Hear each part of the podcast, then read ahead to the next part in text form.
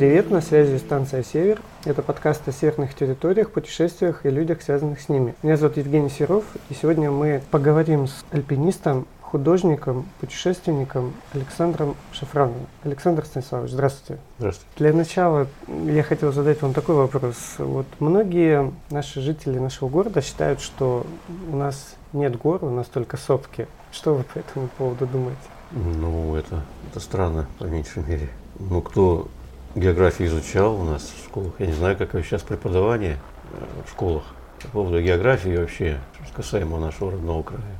Ну, вот у меня, например, мне повезло, когда еще я учился, у меня был хороший учитель по географии Олег Головин, Олег Сергеевич. Вот, и он, э, если кто не знает, ну, в принципе, наверное, даже не знает, только учителя, может быть, знают, он издал несколько книг, учебников по географии Магаданской области. Это были первые вообще, первая география, которая была, попала в школу, это вот именно от моего учителя. Преподавал он еще на Берелехе, Берелевская средняя школа, вот там, где я учился. И вот он нас мальчишками, он э, нам рассказывал о, о природе, о горах. И начал нас таскать по походам на сплавы, в горы, первые даже вот восхождения у нас там есть гора Марджот, такая это Колымская Фудияма, я ее называю. Вот, она у нас на виду все время была. Ну, гора такая за 2127 метров. Отдельно красивая очень такая вершина. Вот с нее мы начали э, восхождение в горы. И э, наша горная система, вот Магаданской области, она же огромная. Это ее даже нельзя называть, как называют хребет Черского, немножко неправильно, это горы Черского, огромная система. Система Черского. Да, в которую входит больше 40 хребтов вообще отдельно.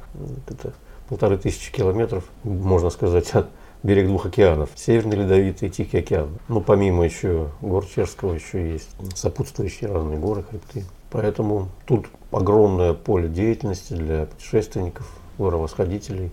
Многие вершины еще даже не открыты, не пройдены. Вот в прошлом году удалось подняться на безымянную вершину Южной Отроги. Это гора Ангачак, Большой Ангачак. Сделали разведку в 2017 году. В прошлом году поднялись. И вот, кстати говоря, назвали ее в честь нашего учителя, который тоже два года уже ушел, как пик географа Головина. Угу. Это я в честь своего учителя. Была мечта такая сделать вот такое вот название. Вот удалось. И горы достаточно сложные. Вот есть очень маршрут очень искальные, комбинированные. А вот скажите, у нас же горы не средней, да, скажем так, высоты, ну, до трех тысяч, uh-huh, да? Uh-huh. И, но при этом вот насколько они сложны в восхождениях? Ну, трудность гор ведь не совсем определяется высотой. Вот чем интересно. Вот есть, например, в Патагонии горы, например, э, Сьерра-Тори, например, группа пиков, считаются одни из сложнейших в мире восхождений, э, скальные именно такие вот. Ну, там скально-ледовые, поэтому есть, да, вершина высокая, там 8, 8 километров, грубо говоря, но на нее можно пешком идти. Здесь надо лезть. Скальные очень крутые скалы, пятой, шестой категории сложности. Это скальная высшая категория сложности. Поэтому стена, которая, например, уже полкилометра, она представляет собой уже очень сложную это, эпопею такую. Нужно иметь очень большое мастерство именно скалолаза чтобы подняться на такую вершину. Поэтому и восхождения могут длиться несколько дней, там, неделями даже. А у нас на Колыме есть такие маршруты тоже, которые протяженные, очень до километра даже есть стены отвесные. Это вот уже это очень серьезные маршруты. И вы ходили по таким? Конечно. У нас где-то в пределах 7-8 маршрутов таких проложенных новых которые мы назвали, давали. Вот, например, есть аборигеновая пила, там зуб, они вот эти зубья между пиком фестивальным и аборигеном, они возвышаются на полкилометра, эти стены отвесные. Mm-hmm. Вот, на один из зубьев у нас было, мы ее назвали маршрут каменный капкан. Это просто вертикальная абсолютно такая расщелина. По альпинистской терминологии это каменный камин его называют. 120 метров камин, забитый кальными пробками на разных высотах. Вот, и по нему надо лезть. Это очень сложно. На искусственных точках опоры. Поэтому высоты это не, не главное в альпинизме, а именно сама сложность техническая важна. Поэтому вот на пик Победы у нас в Якутске мы ходили Там тоже пятой категории сложности маршруты. Первая группа москвичей прошла, там группа Романова, Бориса Романова, по-моему. Хотя вершина, вот как Сьерра Тори, немногим более за 3 километра высоты. Вы говорили, что это один из ваших самых сложных маршрутов был на пик победы? Да, он не технически именно в альпинистском плане был самый сложный, именно удаленность горы вот, и подходы. Вся экспедиция месяц, это все на ногах, автономно полностью. То есть это заброска, да? Да, и вот полностью очень большую протяженность, и выход оттуда пешком, там несколько сот километров, потом сплав еще, это комбинация сплава с горами, вот, перевалов много большое количество перевалов. Я впервые в такое ходил, именно меня пригласили. Я сам не любитель этих туристических таких походов длинных. Угу. Тем более это и в соревнованиях я редко, никогда их практически не, не участвовал, не собирался даже. Когда говорят про альпинизм как спорт, я это не принимаю. Для меня это не спорт. Спорт это арена, люди, там, угу. овации, ну я так понимаю, какие-то места какие-то. А в горах какой там, с кем соревнуешься, не с кем ты там не соревнуешься. Это только с собой, грубо как банально не звучит, говорят, да, там действительно вот что ты умеешь, что ты можешь, э, свои навыки какие-то. Иногда борьба просто действительно она не на жизнь, а на смерть начинается там вот, на этих сложных э, стенах каких-то или где-то на восхождениях. Поэтому для меня это не спорт. Это придумали в советское время. Никогда не это. А вот на победу как-то удалось вот сходить, там ее заявили на чемпионат России. Угу. Этот поход в классе технически самых технически сложных по туризму. Поэтому я даже как не понимаю, пешеходный туризм совместили с горными восхождениями. Для меня это загадка вообще остается. Есть горный туризм, там я понимаю, ребята даже на семитысячники ходят. А здесь пешеходный с восхождениями на горы. Ну, заявили, заявили. Я просто, у меня была мечта э, сходить, снять фильм об этом, об этой победе затащил камеру на вершину, снимал. Красивая гора. И она не в плане техническом, я уже говорил, сложна, там, средней сложности, а именно э, еще и опасная очень. Это угу. вот разные вещи. Потенциально опасные есть вершины. Они вот, когда карнизы висят, сыпятся, от тебя ничего не зависит. Ты идешь просто по какому-то склону, от тобой висят карнизы, он может рухнуть на тебя и все. Или камни полетят. Вот вот, победа, она вот одна из таких вот сложных. Там много погибших, кстати говоря, из-за этого на победе. После нас вот э, была экспедиция э, российско-японская. Было несколько японцев, которые были на Эвересте, но не смогли подняться на победу. Попали в лавину просто, все. Снег снесло, все побили камеры, все там пополомало. Человек шесть вот здесь были в Магадане в больнице. Один погиб, наш парень. Вот Гера Ким, я помню точно. Мы их встречали в Сумане. Они прямо оттуда на вертолете забрасывались. Ну вот. То есть горы, к ним так относиться к любым надо с почтением. А что вы чувствуете, когда вот, восходите на новую, допустим, вершину, которая и, ну или вообще на любую вершину?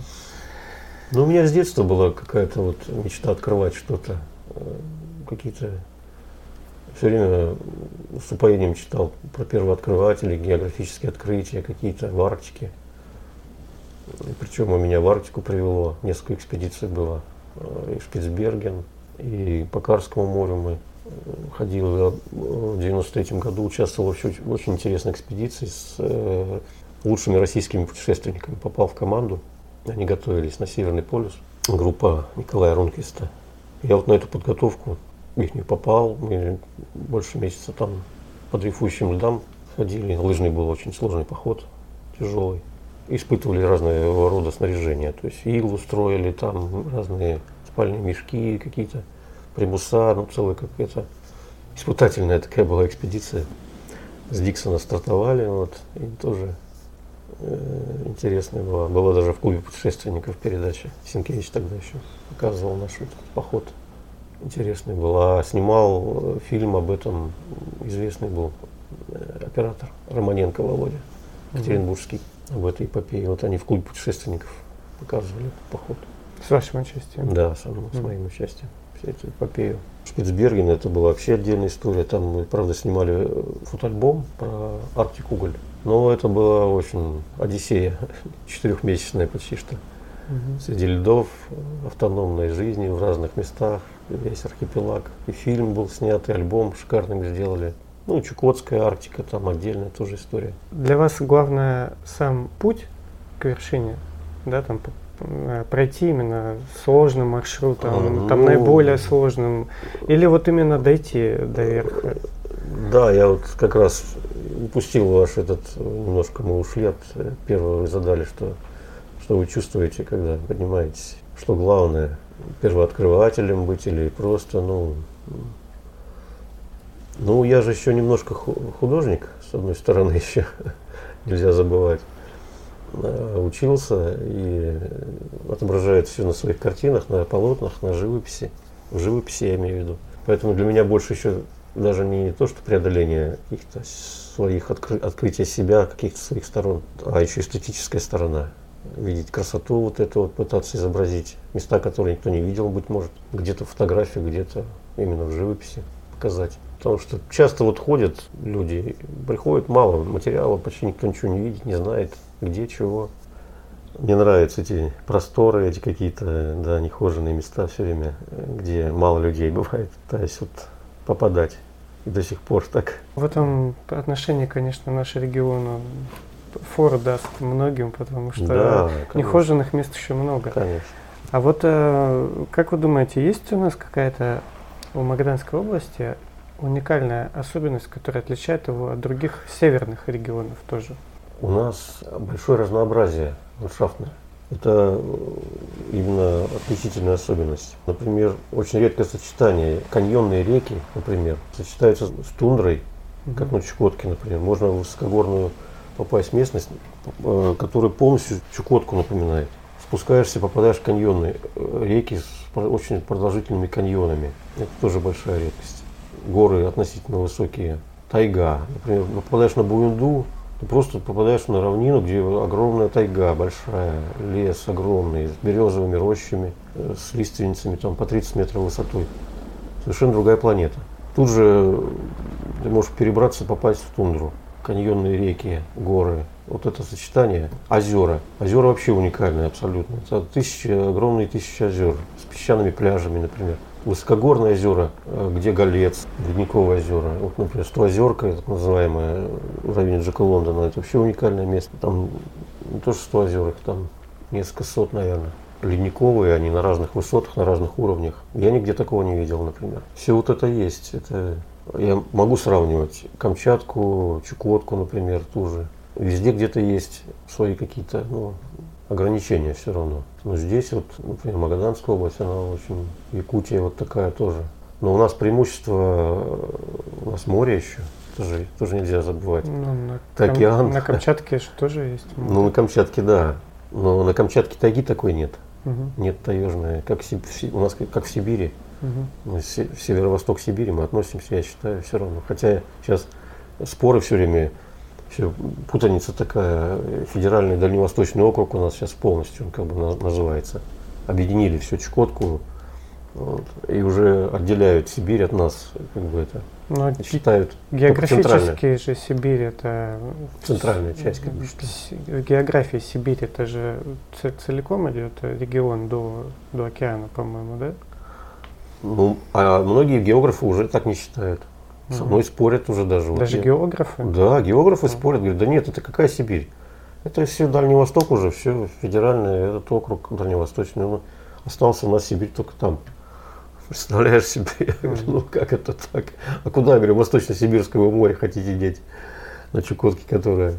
Серьезно, это меня удивило, я в 98 году был в Сиэтле и видел там карту английскую, ну, американскую, mm-hmm. получается, и там был, была Россия, mm-hmm. и она разделена на зоны, и там была mm-hmm. вот эта вся часть, это было за Уралом просто было написано Сибирь, ну, mm-hmm. то есть э, по- по-английски, да. И меня тогда удивило, что у них как бы Россия и в ней большая часть Сибирь. То есть они просто выделяют, ну как обычно да, иностранцы, вот они так, вот так просто Сибирь они, все. Они самое... просто обычно выделяют, что да. все, что за Уралом, это как да. бы у них Сибирь да. считается. Ну да, у нас путаница вот из-за этого возникла, из-за этих федеральных округов. Начали путать э, этот, э, как он называется, административное отделение географическим начали путать. Вот, поэтому Э, я говорю, северо-восток.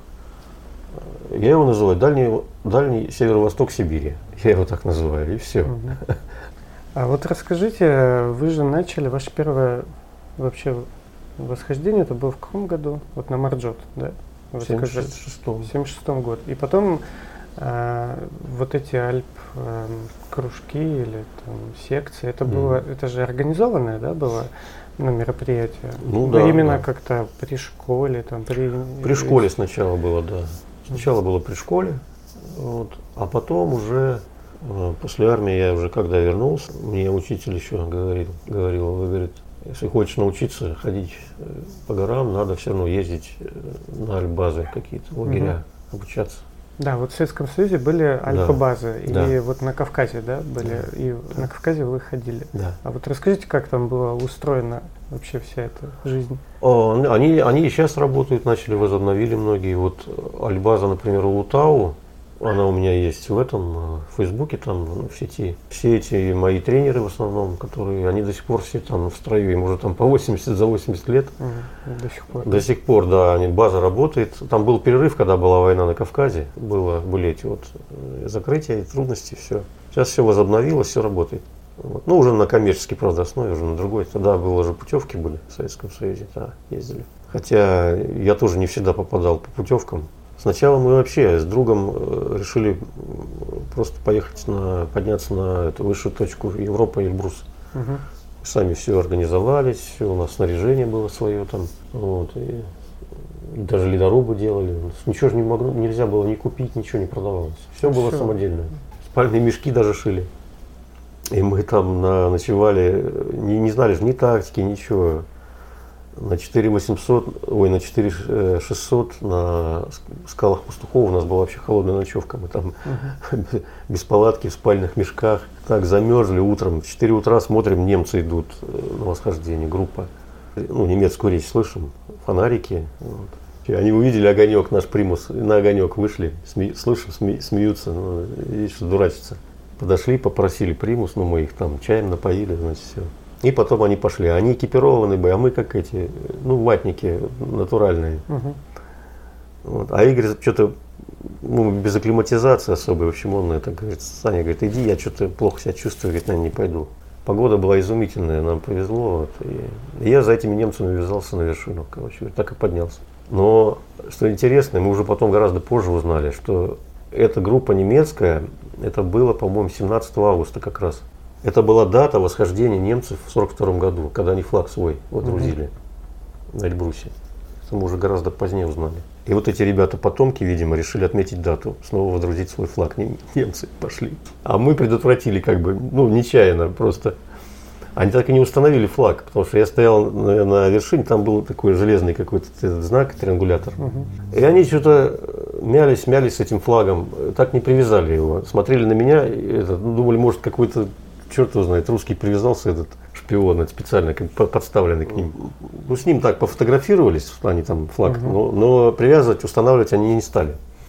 А потом уже мы с другом уже в 84-м поехали второй раз с моим напарником, который сейчас здесь, с Сергеем Шевцовым. Я уже тогда считал как бы опытный угу. на, на это самое. Вот он тоже загорелся горами, стали ходить. Но у нас была судьбоносная встреча там. Мы ехали на автобусе с одним каким-то, э, встретились с человеком, оказался инструктор по альпинизму из Челябинска. Вот они тоже на Эльбрус решили альпиниаду сделать.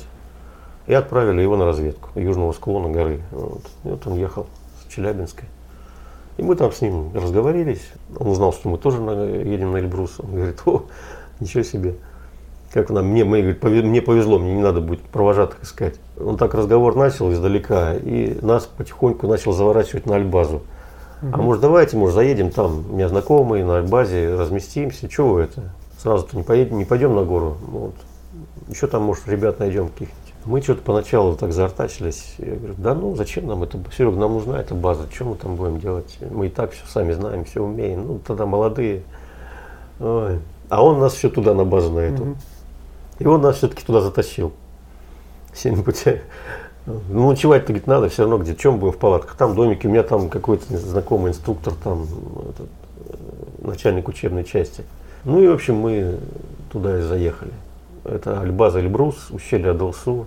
Очень известное, кстати, Вот. Потом она ликвидировали ее. Вот эта война началась там на Кавказе. А дальше была база еще Джантуган, чуть-чуть выше. Там Шхельда, Шхельда работает, я знаю до сих пор. И вот, вот на этой базе мы там познакомились с начальником учебной части, туда-сюда. И он, он им озвучил, говорит, вот мы собираемся на Эльбрус, все такое. Он говорит, ну, ребят, я их, я их говорит, выпустить не могу, потому что у них нет медицинских документов, ничего нет, надо оформлять все документы, говорит, поэтому это, пусть медкомиссию пройдут, все. Серега, говорю, нам нужна эта медкомиссия, что нам, нафиг нам это надо, ничего мы тут делаем вообще.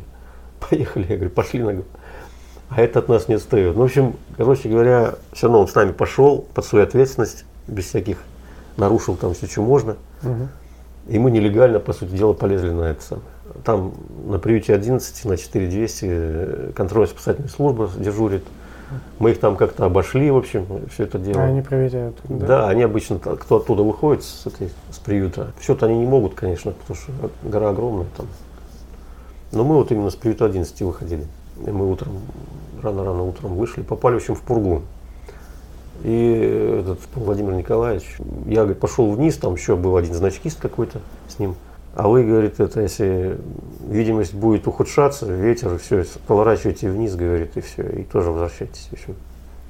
Ну и вот он спустил, они ушли, а мы с Серегой продолжили. И на, уже на седловине, на 5300 уже все, плохо дело там. Ураган просто уже начинался такой. И мы потеряли ориентир, ориентиры потеряли полностью угу. в, в облаках уже, нас занесло. И тоже пошли вниз, в общем, решили идти вниз хорошо разорвало как-то в облаках, и мы видели, куда, что мы не туда идем вообще, вниз. Ну, а там, естественно, контрольно-спасательная служба, строили разнос этому нашему Владимиру Николаевичу. Группа разъединилась, разрешения нет, выпуска нет, того нет. Сообщили на базу туда там, нас там встретили. Начальник базы начал наорал на нас там, что это за эти, за уроды приехали, что тут лазят, непонятно куда. В общем, мы с ним поскандалили сильно. Э, что ты на нас кричишь тут? Ты кто такой? То же самое, что такое. Мы свободные люди, знаешь, что такое. Гора общая, да? Да. Э, и он нас начал, в общем, чтобы я воздуха тут не видел на Альбазе и все такое. Ну, мы все, говорю, поехали, Серега. У нас еще Казбек должен был быть. А этот э, Николаевич, э, все у нас это, что это, это директор, он через пять минут забудет, кто Тут с кем он тут что разговаривал? Он едет и все. Все решает начальник учебной части Шортов. Пошли к нему. Заходим, Шортов улыбается. То, то мы, говорит, все начинали с этого. Все нелегально лазили где-то. Со всеми ругались. Давайте, оставайтесь. Он говорит, баню будете строить, будете ходить. Нормально. Мужик хороший попался. В общем, мы решились, остались мы там. И стали ходить. И Прошли две смены, и с третьими разрядами по альпинизму мы оттуда уехали через два месяца. Прошли шесть вершин. Первый э, этап прошли, значок альпинист получили СССР. Все, несколько вершин пройдено. И остались еще на, на вторую смену, до третьего разряда еще баню достраивать, короче. Ну вот такой путь у нас начал. Вот с одного человека, который нас туда притащил, так все началось. Скажите, а как вы относитесь к коммерческим восхождениям? Ну вот сейчас очень же популярно именно. Ты человек вроде без опыта альпинизма, да, но платит большую сумму денег и его проводят на Эверест. Я отрицательно отношусь. Этим всем убили романтику всю гордую. Я вот смотрю эти эверестовские вот эти вот приключения сейчас, где стоят в очереди по 150 человек на гребне. Ну это бред, это вообще это никуда. Это какие-то ложные ценности появились. Я не знаю. Это для меня приплыть на ледоколе, на полюс, хором походить, угу. открыть шампанское там. И вот я был на Северном полюсе, там не на лыжах полететь туда, как раньше. По этим дрейфующим ледам, ледоколе приплыли. То же самое здесь вот, с кислородом тащат бабушек, дедушек, детей начали таскать туда на Эверест. 30 тысяч долларов заплатили, все тебе. Ну, по-моему, даже больше. Ну, сейчас, да. А этот Непал, э, страна, они начали Раньше у них запреты были на это, на все. Сейчас они все пооткрывали вот это вот. Гиды-проводники, которые, да, они, э, вот ребята, которые я даже, у меня есть знакомые работают в горах там, они, ну это их, да, это их профессия, он профессиональный горовосходитель, он зарабатывает. Но они некоторые есть, э, именно вот, они в какие-то отдаленные тащат группы, там другое делается, совсем другое. А недаренными путями где-то им самим. Вот, там, там еще осталось что-то. Там есть романтика, вот это, неизведанные есть горы. В тех же Гималаях много есть таких. Огромное количество. Или в Тибете. Но это все связано с очень большими трудностями. Там надо преодолевать какие-то десятки километров. Это все. Вот. Они, да, они в коммерции в этой, естественно, надо же это все организовывать, оплачивать. Но все равно там сохранилось вот это живое общение и с природой, и с людьми. Ну, то есть, если, вы, если бы вы выбрали пойти на какую-то большую высоту, да, но уже известную и какое-нибудь открыт новое для вас, да, или для вообще людей открытое, не открытое место вот в Магаданской области, вы бы куда пошли? Тут дело в том, что я на высоты никогда меня не увлекли высоты. Вот что интересно. Есть же в горах подразделения, и подразделяются увлечения родителей на классы, я имею в виду. Есть технически сложный класс, mm-hmm. есть снежно-ледовый, есть высотники, высотный класс. Каждый в своем. Если вот ребята в Азии выросли там на больших горах, на Памирах, там, Тяньшанских, они в основном высотники. Вот. Их вот тянет высота, вот это вот все. А мы нет. Я, например, никогда, у меня до 6 километров и все, я ходил. Ну, высота это отдельная специфика. Это протяженные, длинные очень эти такие экспедиции, там вот, своя специфика. Вот. А мне все время хотелось именно управлять телом больше на скалах, чувствовать свободу какую-то такую вот, не длительные, особо длительные, это, высотные какие-то.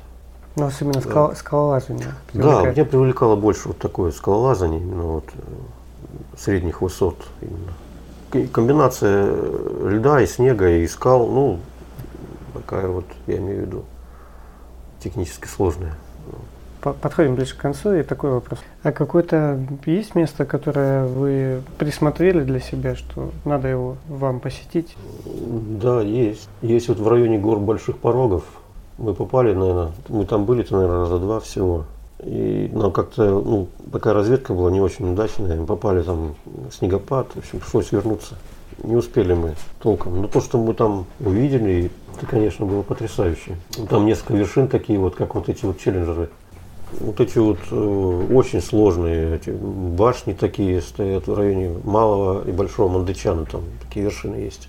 Ну, там нужна, конечно, сильная группа такая подняться. Сейчас не знаю, как по силам будет, нет. Уже ребята у меня не молодые уже стали. Но еще техника есть. И такой вопрос, это меня лично интересует. Вот вы на фотографиях, ну и вообще в городе часто вас вижу в капитанской фуражке. Есть какая-то с этим история связана? Да, есть. У меня же родной отец, он э, флотский моряк. Сам, э, он самарский, но служил, в, оборонял Ленинград во время войны. Угу. А пацаном убегал несколько раз на фронт, его возвращали домой. А третий раз, на третий раз убежал, его отправили в школу Юнг угу. на Соловки. Это вот известная была школа, вот, где Пикуль был, вот это еще история, э, да, Юнга Северного флота, если вы помните. Это вот все, он же там был в то время вместе с Пикулем. Угу. Вот. И потом их распределили э, на, на разные корабли. И он попал на линкор Октябрьская революция. Вот тут он 7 лет э, закончил службу, он 7 лет отслужил. И сюда вот на Колыме здесь электриком, он как там был на корабле электриком, так и тут вот э, на Колыме эти первые бензоколонки с цифровым этим угу. вычислениями. Он проектировал вот их, делал здесь. Приехали на Колыму в 61 году и меня сюда привезли как раз. И вот он все, а он все мечтал, чтобы я был моряком. Но он рано умер. Угу. В 70-х годах еще мальчишкой был. И так вот я с флотской, как бы, ну, дань памяти отцу я все время это я сам море люблю, я выхожу в море часто. Здесь у меня есть свои плавсредства на острова, на разные. Вот, это, снимаю. И касаток снимал в этом году. И на островах, и на недоразумении, на Харбизе. Я все время в море выхожу по несколько раз. Тут мир морской очень своеобразный. Поэтому такой имидж у меня. Спасибо большое за разговор, очень интересный.